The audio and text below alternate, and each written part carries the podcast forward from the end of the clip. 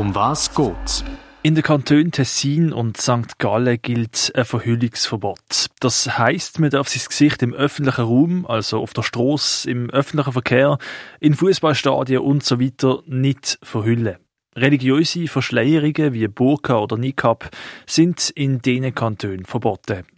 Die Volksinitiative Ja zum Verhüllungsverbot will die Initiative jetzt in der ganzen Schweiz umsetzen.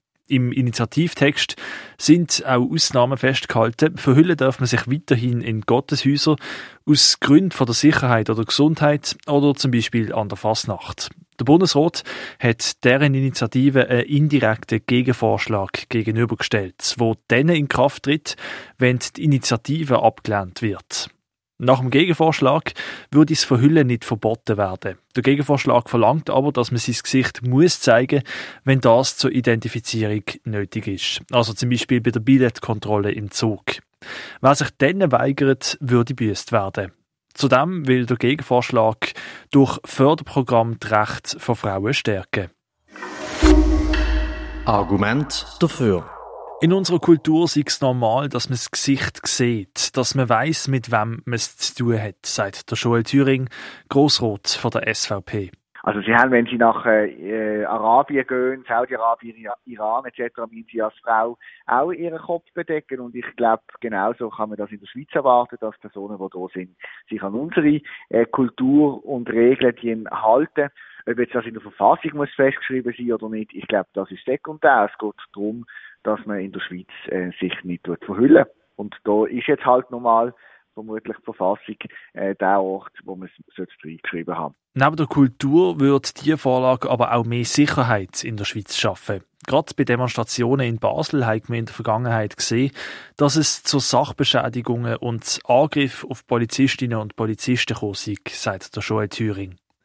Wenn jemand verhüllt ist, ist es nachher viel schwieriger, die Person festzumachen. Das ist sicher eine Vereinfachung auch für die Strafverfolgungsbehörden und ähm, bei den ähm, Personen aus dem islamischen Bereich, die äh, Vollverschleierung ähm, tragen, glaube ich, sieht man schon, dass das ein Problem dann auch bei der Integration ist, äh, was, glaube ich, für unsere Gesellschaft nicht akzeptabel ist, wenn sich Personen nicht können in unsere Gesellschaft integrieren können. Der Joel Thüring glaubt nicht, dass irgendeine Frau in der Schweiz freiwillig eine Burka oder Niqab trägt. Das würde ja letztlich verhindern, dass sich die Person in der Schweiz könnte integrieren. Die Person wird niemals die Möglichkeit haben, mit anderen Frauen, mit Schweizerinnen und Schweizer in, in einen normalen Anführungszeichen Kontakt zu treten. Die Hürde durch die Vollverschleierung äh, verhindert letztlich die Integration und darum kann ich mir nicht vorstellen, dass das jemand freiwillig äh, machen.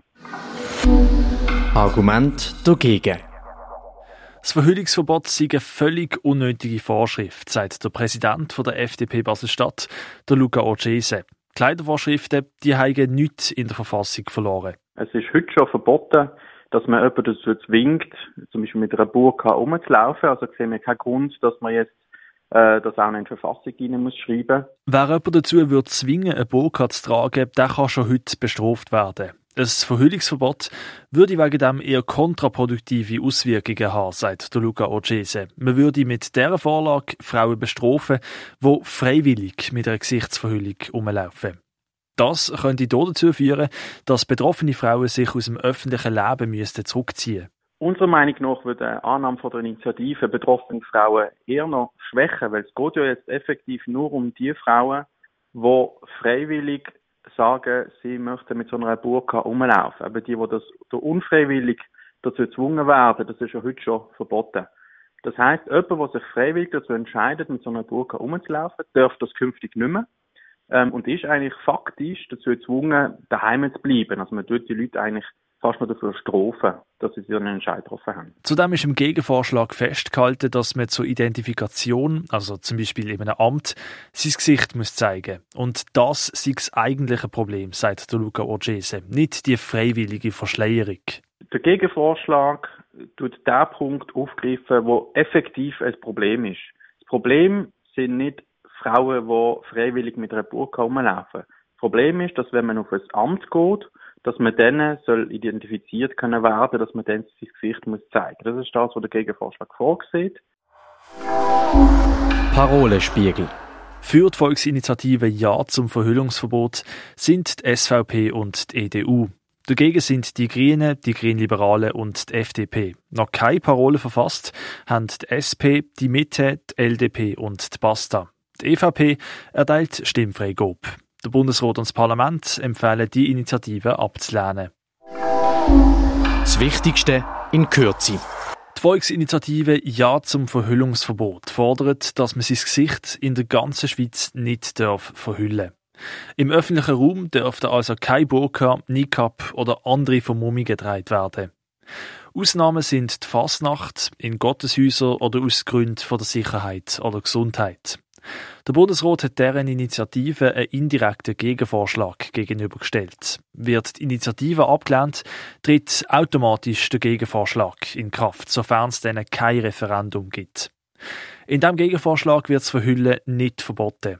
Neu soll man sein Gesicht aber müssen zeigen, wenn man sich identifizieren muss, zum Beispiel bei der Billettkontrolle im Zug. Die Befürworter sagen, es sei in der Schweiz normal, dass man das Gesicht von anderen Menschen sieht, damit man weiß, mit wem das man es zu tun hat. Die Initiative, die würde mehr Sicherheit schaffen und den Frauen helfen, die zum Tragen von einer Verschleierung gezwungen werden. Für die Gegner ist die Initiative unnötig. Es sei schon heute verboten, jemanden zum Tragen von einer Verschleierung zu zwingen. Mit deren Initiative wird mit die Frauen strafen, die freiwillig mit einer Burka oder Niqab rumlaufen. Zudem wird der Gegenvorschlag das eigentliche Problem angehen.